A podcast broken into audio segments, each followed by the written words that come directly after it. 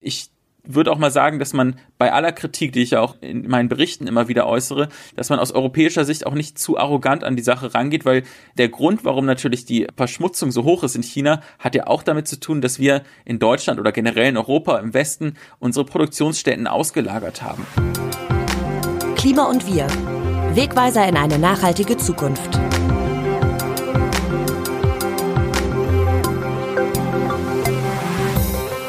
Es ist der Elefant im Raum, wenn wir über globalen Klimaschutz reden. Jener Global Player, um den man nicht herumkommt und ohne den anscheinend gar nichts geht, China. Mit einem Anteil von 31 Prozent aller Emissionen erscheint das auch verständlich. Wir reden heute drüber, was der bevölkerungsreichste Staat der Erde tun muss, um das 1,5 Grad Ziel für den Rest der Welt erreichbar zu machen, ob das Modell China sogar zum Exportschlager beim Klimaschutz taugt und wie die Klimakrise China selbst betrifft. Ich spreche dazu mit einem Sinologen, also China-Wissenschaftler, und mit unserem RD-Korrespondenten vor Ort. Moin zu Klima und wir, ich bin Maximilian Arnhold und ich freue mich, dass ihr eingeschaltet habt beim Versuch, den Elefanten im Raum ein bisschen einzukreisen. Viel Spaß! China ist Verschmutzer und Vorreiter zugleich. Das Land ist der weltweit größte CO2-Emittent mit 31 Prozent Anteil an den globalen Kohlendioxidemissionen, mehr als alle Industrieländer zusammen. Aber es will bis 2060 klimaneutral werden und setzt stark auf den Ausbau erneuerbarer Energien. Wir nehmen die Rolle Chinas beim Klimaschutz in den Blick. Ich spreche dazu jetzt mit dem Sinologen Nies Grünberg vom Mercator Institut für China-Studien. Hallo, Herr Grünberg. Guten Tag. Sie forschen zur Industrie- und Umweltpolitik des Landes China und dessen nachhaltiger Entwicklung. Was man in der Klimaschutzdebatte hierzulande ja immer wieder hört, sind Aussagen wie Deutschland kann doch alleine gar nichts machen, sollen doch die erstmal in China anfangen.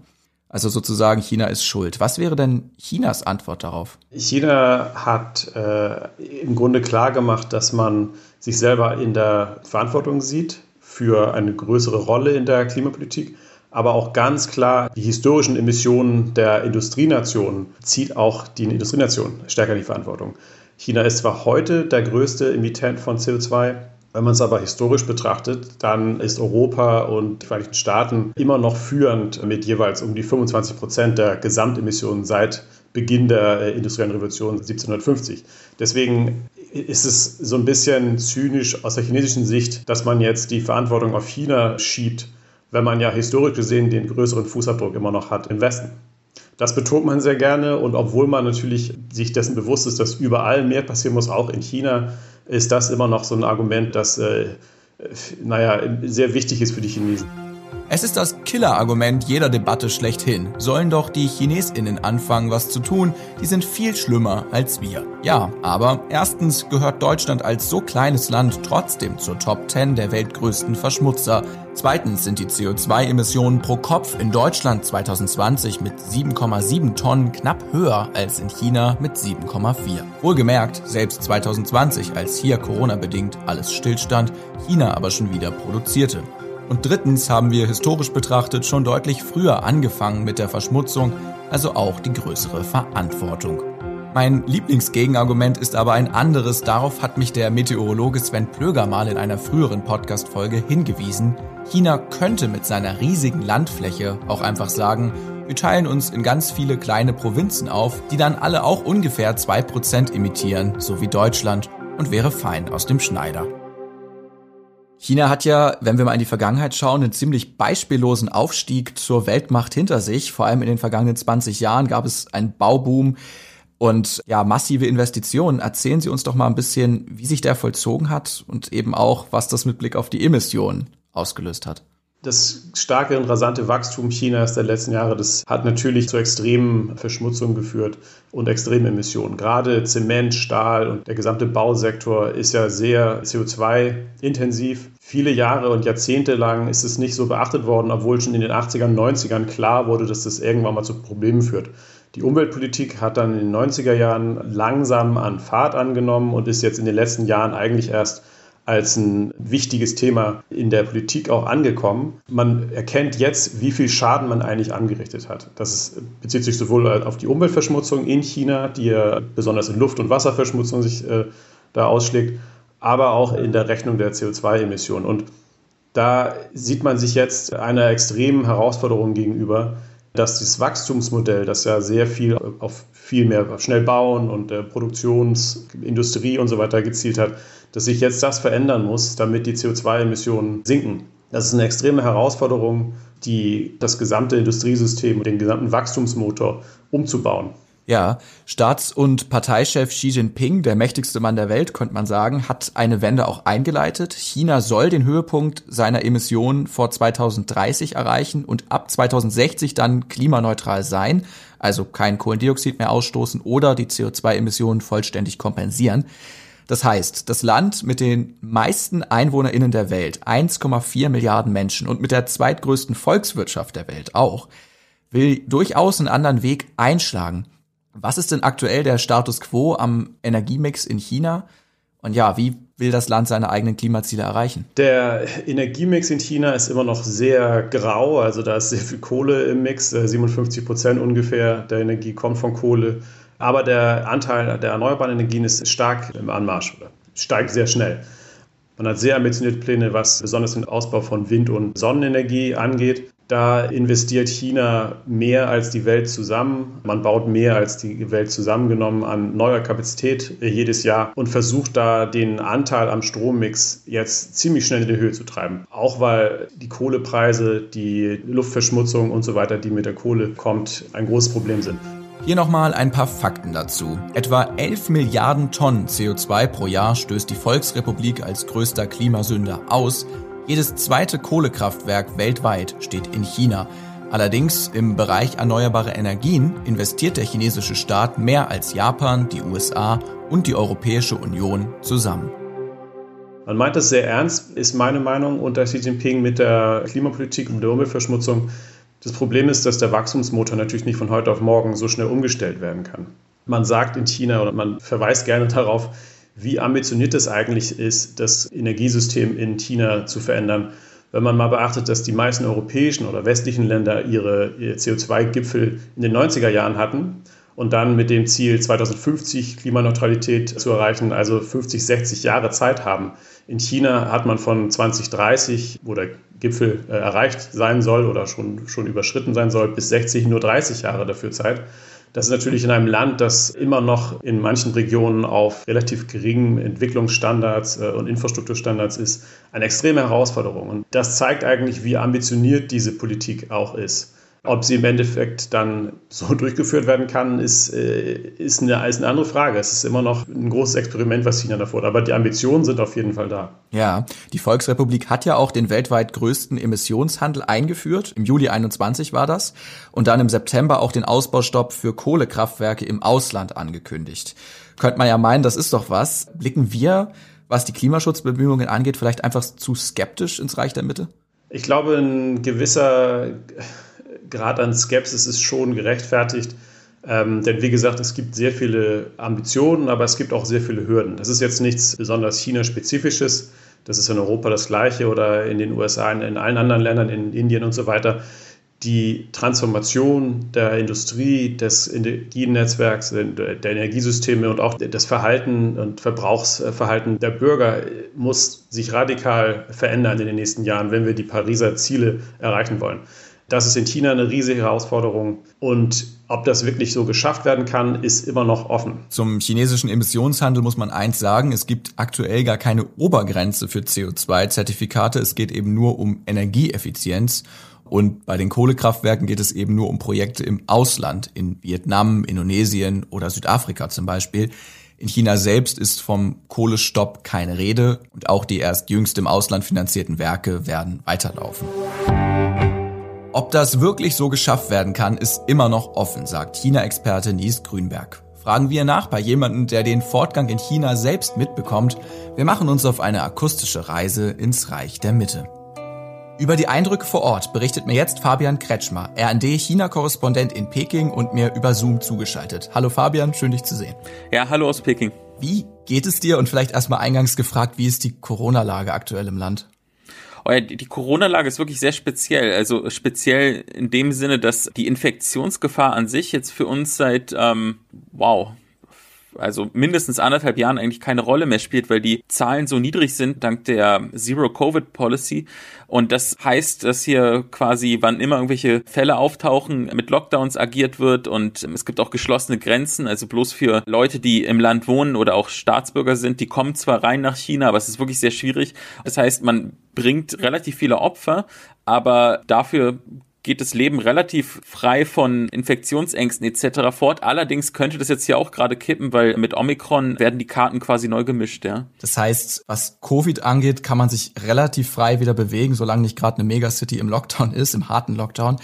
Mal ein bisschen überspitzt formuliert in Richtung Klimaschutz. Was siehst du jetzt bei dir in Peking, wenn du aus dem Fenster schaust oder durch die Stadt gehst? Ja, also ich wohne im zehnten Stock und habe einen relativ guten Blick quasi jetzt in der Innenstadt, kann man sagen. Und wenn ich rausblicke, dann sehe ich gerade tatsächlich so eine ziemlich neblige Suppe und ich bin mir nicht ganz sicher, ob das Nebel ist oder Feinstaub, aber ähm, ich habe wie jeder Pekinger eine App und ich schaue mal ganz kurz nach, wie denn die Luftqualität ist, wenn du mir eine Sekunde gibst. Na klar. Ähm, also das gehört hier wirklich zum Alltag. Jeder hat so eine App, ähm, wo man das dann checkt und ich sehe tatsächlich 185 ähm, als Wert und ein rotes rotes Layout, das heißt Warnung unhealthy. Oh ja, also die, die Luft ist nicht gut hier gerade. Irre. Ja, ähm, was man in Europa zumindest, was die Feinstaubbelastung angeht, hört, ist, dass sich das eigentlich in den letzten Jahren stark verbessert hat. Jetzt vielleicht heute ein bisschen Vorführeffekt. Wir reden über Feinstaubbelastung und heute sieht's nicht gut aus. Insgesamt würdest du sagen, hat sich das gebessert und spürt man ein bisschen, in Anführungsstrichen, grünen Wandel in den Metropolen? Ja, auf jeden Fall. Also heute ist nicht typisch. Ähm, ich sag mal so, seit der Pandemie und den letzten zwei Jahren kann ich es nicht an ein, zwei, aber sagen wir an vier, fünf Händen abzählen, wie viele schlechte Tage es gab. Und diesen Tag von heute, der ist wirklich schlecht, merklich schlecht. Das war früher aber die Norm. Also ich kenne Peking schon sehr lange. Ich lebe zwar jetzt eigentlich erst seit Ende 2019 hier, aber war schon mal vor zehn Jahren Austauschstudent hier. Auch später, als ich in Korea gelebt habe, bin ich hier regelmäßig hergereist.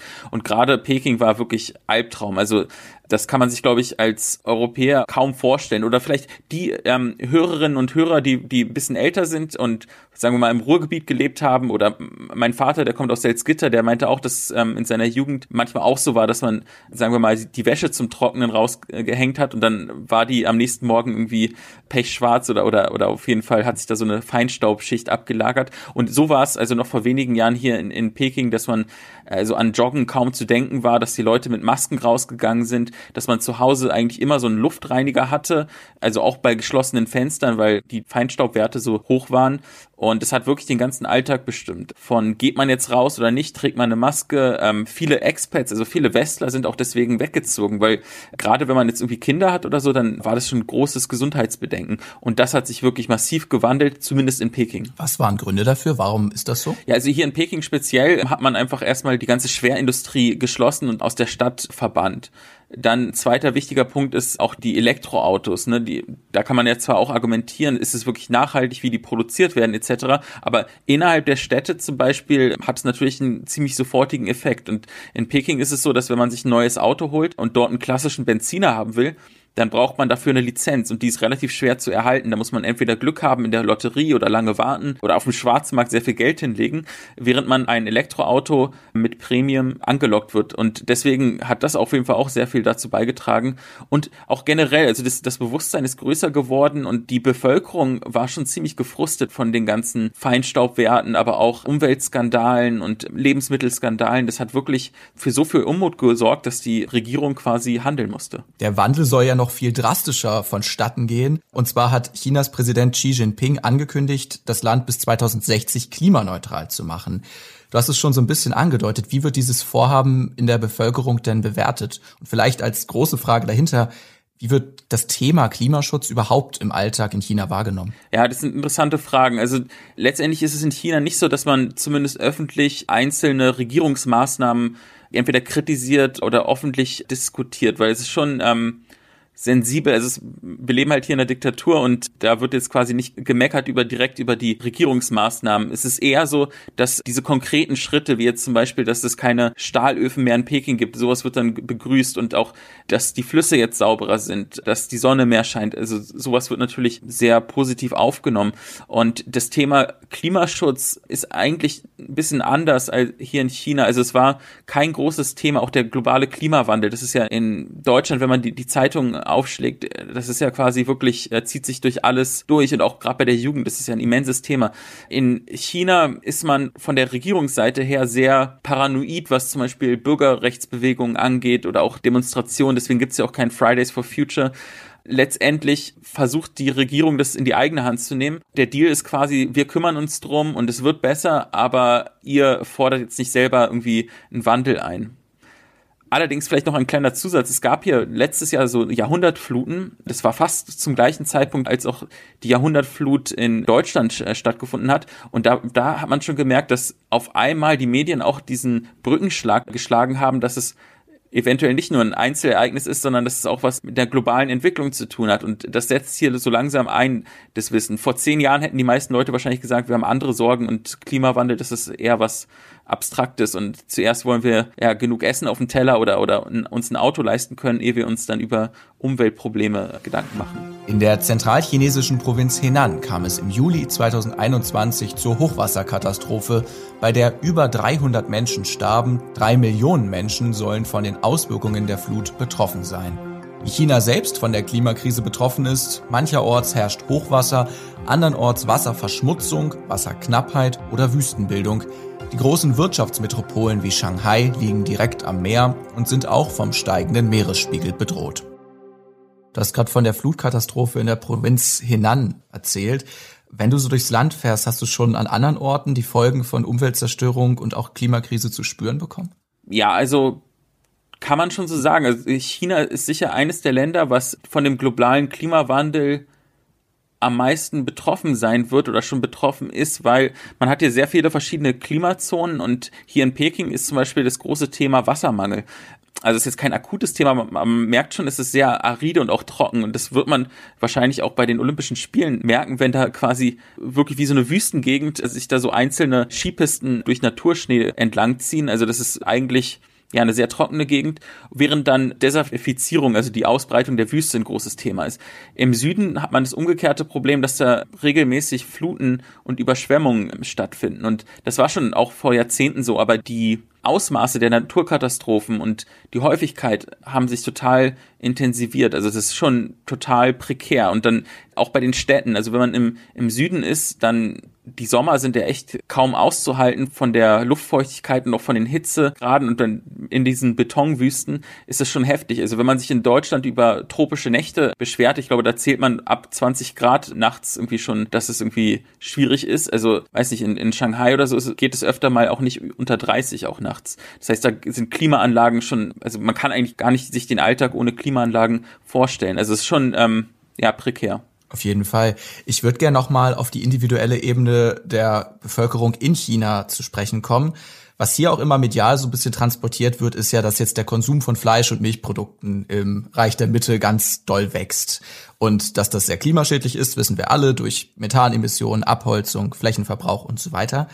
Ja, also dich mal gefragt, wie sieht das im Alltag in China aus? Wie teuer ist Fleisch und Milch und wer konsumiert das überhaupt? Ja, auch eine wirklich spannende Frage der Fleischkonsum ist natürlich stark am Wachsen, aber pro Kopf gesehen, äh, ohne jetzt auf die Zahlen zu schauen, würde ich mal sagen, ist er mit Sicherheit geringer, als er zum Beispiel in Deutschland ist. Nachgehakt.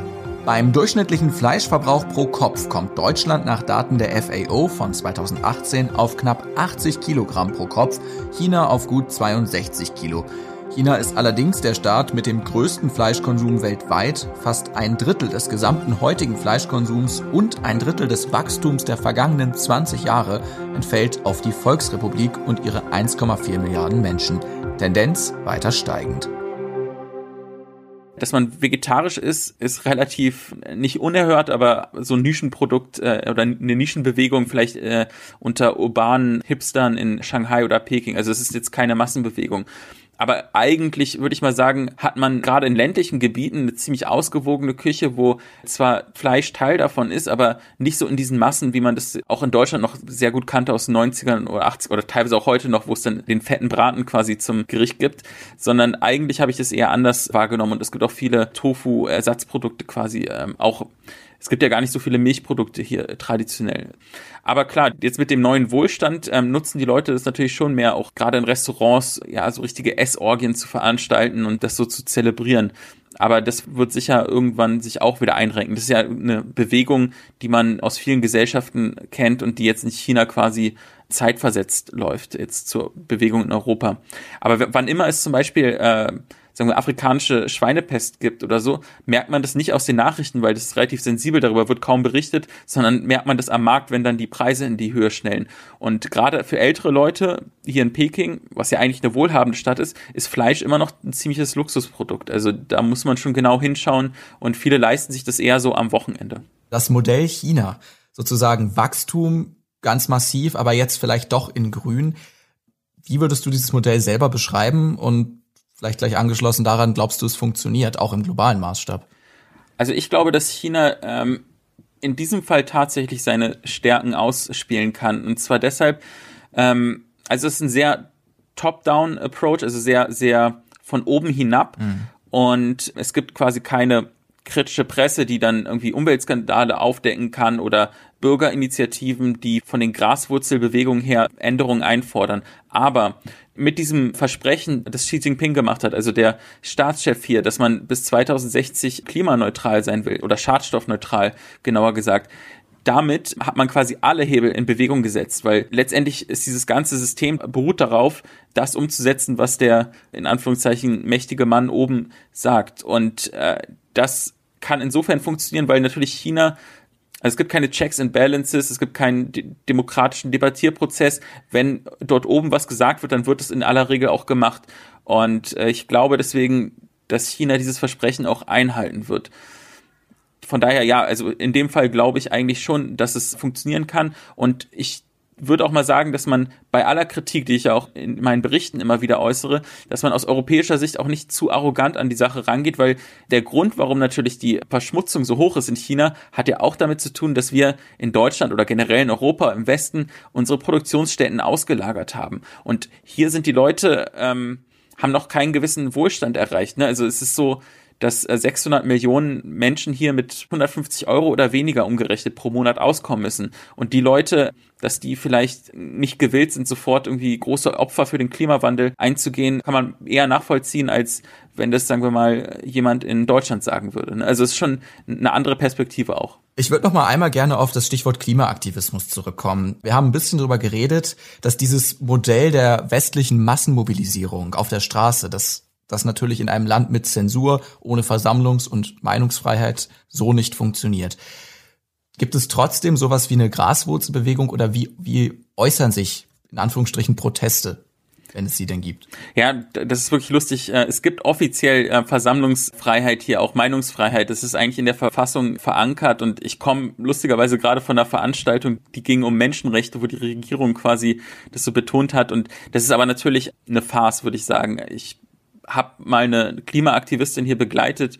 Das ist eigentlich so die einzige Friday for Future Schülerin gewesen, die sich regelmäßig auf die Straße. Howie U. Genau, ja, genau. Das wirklich beeindruckendes ähm, Mädchen. Also die, die ist jetzt mittlerweile volljährig, aber als ich die getroffen habe, ähm, das war wirklich, die war da glaube ich 16, vielleicht gerade 17 und die hatte richtig viel Mumm gehabt, ist da jeden Abend in die Fußgängerzone ihrer Heimatstadt gegangen und wurde auch jedes Mal von der Polizei also die kannten die schon, die waren jetzt nicht unbedingt feindlich gestimmt, aber die, die, die wurde halt immer weggescheucht. Und auch die Leute konnten nicht so richtig damit anfangen mit ihrem Protest, die wussten gar nicht so richtig, was die wollte. Und mittlerweile lebt die auch nicht mehr in China, die wäre aber auch so oder so irgendwann mit dem Gesetz in Konflikt gekommen. Und es, ist ja, hat sich schon angedeutet. Sowas wird gar nicht geduldet. Vor über zehn Jahren, als Xi Jinping noch nicht an der Macht war, war das anders. Da gab es Bürgerrechtler, da gab es Umweltschutzorganisationen, es gab auch Journalisten, die sich nur dem Thema Umwelt gewidmet haben die Leute existieren noch, aber entweder haben die sich zurückgezogen ins Private oder machen ihren Aktivismus quasi sehr angepasst und auch sehr auf Sparflamme. Ne? Also es würde niemand von denen jetzt mehr wirklich kritisch mit mir reden, auch wenn die hinter den Kulissen quasi noch sich weiter einsetzen, wie es halt möglich ist. Fabian, vielen lieben Dank für deine spannenden Eindrücke aus Peking und China. Danke für das Gespräch. Sehr gerne, hat mir Spaß gemacht. Das waren einige Eindrücke aus China, aber was heißt all das jetzt für den globalen Kampf gegen den Klimawandel? Kann China wirklich zum Exportmodell werden, sich gewissermaßen vom Spielverderber zum Gamechanger wandeln? Und müssen wir uns dann nicht über unsere Demokratie und die Zusammenarbeit Gedanken machen, speziell in Deutschland? Über diese Fragen habe ich im letzten Teil nochmal mit Nies Grünberg gesprochen. Herr Grünberg, wie sehen Sie die Zukunft der internationalen Kooperation mit China? Ich glaube, dass man schon ähm, positiv auf China auch blicken soll, wenn man genau diese Ambitionen, die China hat, das auch wirklich durchzuführen und auch die Investitionen in erneuerbare Energien und nachhaltigere Lösungen da vorschlägt. Das ist schon äh, positiv zu bewerten. Und daher glaube ich, dass besonders für die internationale Kooperation, die sehr wichtig sein wird in der Zukunft, besonders was CO2-Preise angeht, das sogenannte Carbon Border Adjustment Mechanism System, das die EU ja gerade diskutiert, die äh, Lieferketten, das Lieferkettengesetz und so weiter. Da werden globale Standards und Kooperationen extrem wichtig sein. Und da hilft es nicht, wenn man naja, nur die negativen Effekte Chinas bemängelt, sondern man muss auch auf die positiven Impulse, die aus China kommen, schauen und da so ein Gleichgewicht finden. Das heißt, Kritik an den Schwachpunkten und an den Punkten, wo China nicht das liefert, was es selber verspricht, aber auch eine durchaus positive Sicht auf die Ambitionen und die teilweise guten Lösungen, die aus China kommen. Nachgehakt. Der Carbon Border Tax Adjustment Mechanism, kurz CBAM oder auch CO2-Grenzausgleichsmechanismus, schwieriges Wort, soll dazu führen, dass CO2-intensive Wirtschaft wie die Stahlindustrie nicht einfach im Ausland produzieren oder beschaffen kann und damit die strengen Emissionsregeln der EU umgeht. Das beeinflusst natürlich die Produktion in Ländern wie China, wo Stahl viel billiger und unter weniger strengen Auflagen produziert werden kann, um dann zum Beispiel nach Europa exportiert zu werden. Eine Art Gebühr an der europäischen Grenze soll dazu führen, dass die Emissionsregeln nicht umgangen werden. Aktuell wird CBAM auf EU-Ebene diskutiert. Es ist noch offen, wie das genau aussieht, aber zweifellos ein wichtiges Element bei der Reduktion von Emissionen in den globalen Lieferketten. Ich finde ganz spannend, dass Sie das Beispiel Solarzellen angesprochen haben und vor allem den massiven Ausbau bei der Solarenergie, den China vorantreibt. Wenn man sich mal in Erinnerung ruft, treibende Länder bei der Erforschung und Entwicklung von Photovoltaik waren neben den USA und Japan vor allem eben auch Deutschland. Es gab hier schon in den 90ern das sogenannte 1000 Dächer Photovoltaikprogramm, damals unter der Bundesregierung Helmut Kohl. Ja, und heute werden die Dinger in China produziert, um es mal ein bisschen salopp zu sagen.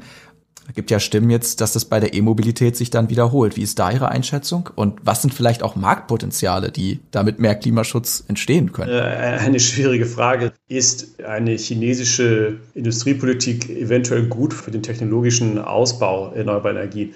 Deutschland hat ja enorm viel Potenzial und, und Kompetenzen und Arbeitsplätze verloren, dadurch, dass China den Solarzellenmarkt völlig übernommen hat. Da sind sehr viele Jobs und Mittelständler in Deutschland dran kaputt gegangen.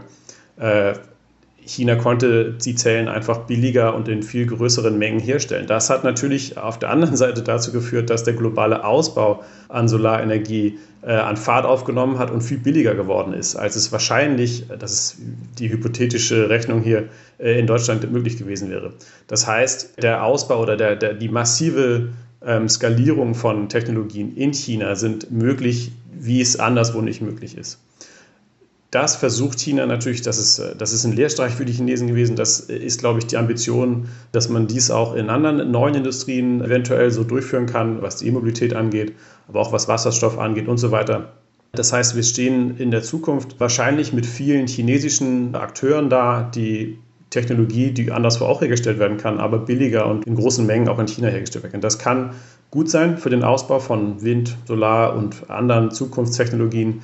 Es kann natürlich aber auch zu Konflikten führen, weil China damit eben auch Arbeitsplätze und Kompetenzen, Wissen und so weiter anderswo verdrängt.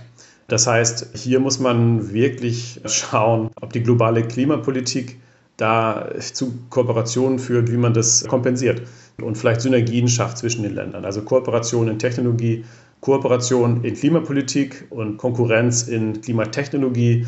Das wird wahrscheinlich so ein Feld sein, mit dem wir uns in den nächsten Jahren mehr beschäftigen müssen. China ist nicht das erste Landesporträt bei Klima und Wir. Auch die USA als zweitgrößter Verschmutzer nach China habe ich schon mal thematisiert in der vierten Episode dieses Podcasts. Wenn ihr die Folge noch nicht kennt, hört da gerne mal rein. Und wenn ihr mehr solcher Ländereinblicke hören wollt, schreibt mir das gerne auch auf Instagram at Klima und Wir und folgt natürlich auch gern der Seite.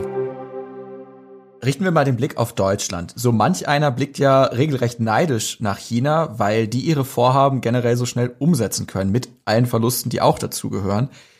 Bisschen die Gretchenfrage beim Klimaschutz. Demokratie oder Diktatur? Wie gelingt die Klimawende erfolgreicher? Äh, ist eine, ja, ich glaube, die Frage sollte eher lauten, wie viel Markt und wie viel, ähm, wie viel Regierung äh, muss den Ansporn äh, da geben. Ich glaube, es ist relativ gut belegt, dass Firmen alleine den Klimawandel bzw. den CO2-Ausstoß relativ schlecht begrenzt haben. Das war in den meisten Fällen waren das Impulse, die durch die Politik gekommen sind.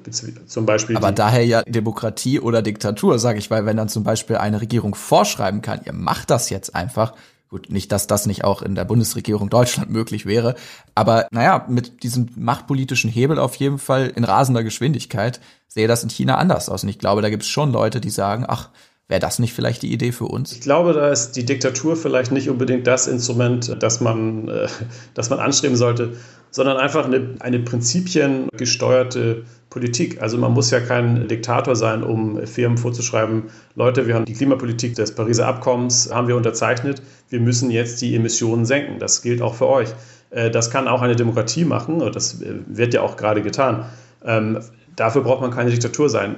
Was natürlich anders möglich ist, ist, dass die Repressalien bzw. die Maßnahmen, die dann bei Nichteinhalten von Regeln angedroht werden, die können anders ausfallen in China. Ich weiß nicht, ich glaube, das ist ein bisschen überzogen zu sagen, dass die Klimadiktatur effektiver ist oder schneller voranschreiten kann. Ich glaube, eine mutige demokratische Regierung kann das genauso schnell machen.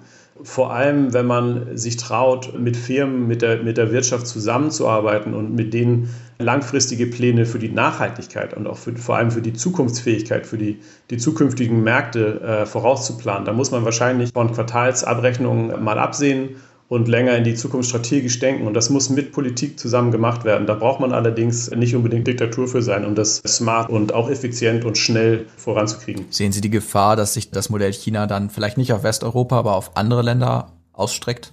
Ich glaube, China hat äh, bewiesen, dass es durchaus ein Modell ist, das schnell Resultate, äh, besonders was Entwicklung, wirtschaftliche Entwicklung und Ausbau von Infrastruktur und so weiter angeht, das durchaus attraktive Elemente zumindest hat für andere Länder. Ich glaube nicht daran, dass man das Modell eins zu eins irgendwo anders einführen kann oder dass das auch überhaupt gewollt ist. Aber ich glaube, dass eine stärker politisch gesteuerte und eine vielleicht autokratischere, autoritärere Form des Regierens und des Überwachens schon etwas ist, was wir vermehrt sehen werden in manchen Ländern, zumindest in einzelnen Elementen. Das geht von Technologie zu Standards, zu Überwachung, zu sozialen Kontrolle und zur Wirtschaftspolitik. Da hat China auf jeden Fall ähm, einen steigenden Einfluss aber wie gesagt, als System sehe ich das jetzt nicht als die große Gefahr. Und ich glaube auch nicht, dass das so unbedingt gewollt ist. Also China übt jetzt keinen Systemexport aus. Aber man ist natürlich daran interessiert, dass Technologien, Lösungen und Standards sich global ein bisschen chinesischer gestalten. Da möchte man auf jeden Fall eine größere Stimme haben. Wenn Angela Merkel als Bundeskanzlerin nach China gereist ist, dann oft mit einer riesigen Wirtschaftsdelegation im Schlepptau. Da wurde dann zu Beginn der Gespräche kurz auf die Menschenrechtslage hingewiesen. Und dann geht's zu den Geschäften, bisschen platt gesagt. VW-Chef Herbert Dies, der war auch oft mit dabei, der sagte bei einem solchen Besuch mal, er wisse nichts von Umerziehungslagern für muslimische Uiguren in der Provinz Xinjiang. Dazu muss man wissen, China ist für VW der größte Absatzmarkt. Also, ich verstehe, dass es ganz schwierige Beziehungen, Wirtschaftsbeziehungen mit handfesten Interessen zwischen Deutschland und China gibt. Aber mal im Ernst, wie viel Einfluss kann eine deutsche Bundesregierung unter Kanzler Olaf Scholz auf China beim Klimaschutz ausüben? Ich glaube, die Zeit für direkten Einfluss, also dass man Politikbeschlüsse oder äh, ähnliches konkret in China verändern kann, die ist lange vorbei. China sieht sich selber als einen starken, souveränen Staat auf Augenhöhe mit den USA äh, ungefähr. Und da lässt man sich jetzt nicht zwischenfunken von kleinen Playern wie Deutschland. Ähm, mal, mal jetzt ganz, äh, ganz plump gesagt. Natürlich aber hat Deutschland einen großen Platz in der chinesischen Wirtschaft, also nicht nur für die deutschen Firmen in China, sondern Deutschland ist auch ein wichtiger Handelspartner für China, äh, Technologiepartner. Das heißt, Deutschland hat immer noch eine Stimme. Ich glaube, direkt, wie gesagt, ist der Einfluss nicht möglich, aber bei solchen Dingen wie Lieferkettengesetze, beim Einhalten von gewissen Standards durch Instrumente wie das CBAM, den Carbon Border Adjustment Mechanism, das sind durchaus Dinge, mit denen man China dazu bringen kann, globale oder internationale Standards einzuhalten. Man muss also davon sich verabschieden, dass man direkt Einflussnahme üben will auf chinesische Politik, aber den Preis für Nicht-Einhalten von Standards, Nicht-Einhalten von Absprachen, von Abkommen, der muss steigen, sodass China sich dann daran hält. Und das ist durchaus möglich. Also man kann da schon noch die eigenen Standards ein Stück weit durchsetzen. Ich glaube, man muss vor allem auch dann die eigenen Standards zu Hause äh, einhalten. Man muss also die Hausaufgaben machen. Wir müssen selber besser werden äh, und dann können wir auch China dazu bekommen, den Preis zu zahlen, wenn es es nicht tut. Gelingt die Einhaltung des 1,5 Grad Ziels ohne China? Auf keinen Fall. Äh, ich halte es generell für unrealistisch, dass 1,5 Grad äh, überhaupt auch mit China noch eingehalten werden kann. Das hat besonders die Konjunkturkrise, die jetzt durch Corona verursacht worden ist, die ja nicht nur in China, aber auch anderswo dazu geführt hat, dass Emissionen jetzt steigen. Ähm, man investiert wieder in Arbeitsplätze, die teilweise auch CO2-intensiv sind, in Industrie und so weiter. Und ich glaube, ohne China ist das völlig unrealistisch und auch mit China wird es extrem schwer. Also ich glaube, es war sehr deutlich, der chinesische Chefunterhändler Xie Jianhua, der in Glasgow war, hat gesagt, man muss absehen vom 1,5 Grad Ziel und man muss jetzt 2,0 als den Standard nehmen, nicht weil das unbedingt nicht mehr zu erreichen ist, aber weil es völlig unrealistisch ist, wenn wir nicht viel mehr, viel schneller tun, besonders in den internationalen Kooperationen, dann wird das nichts.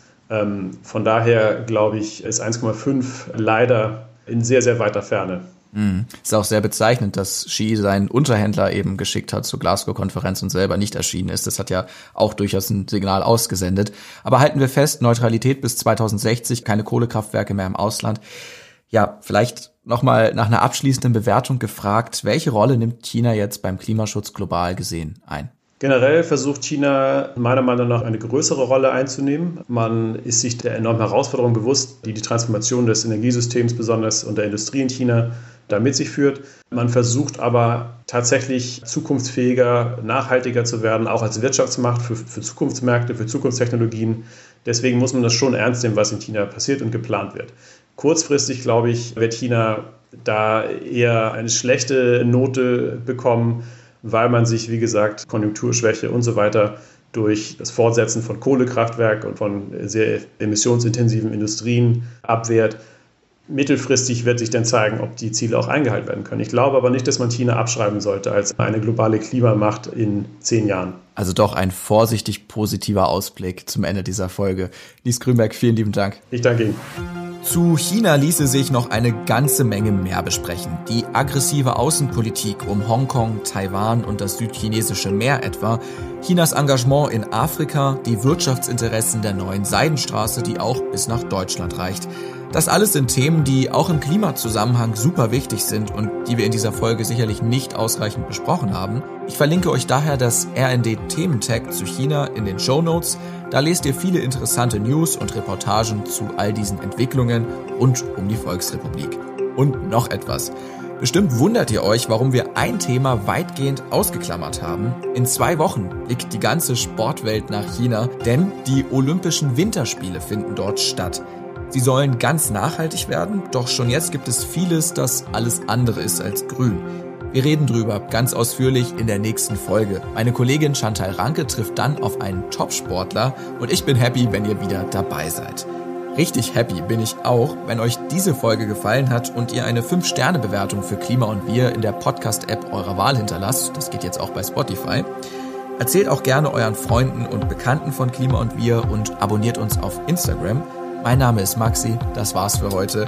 Macht es gut und stay tuned.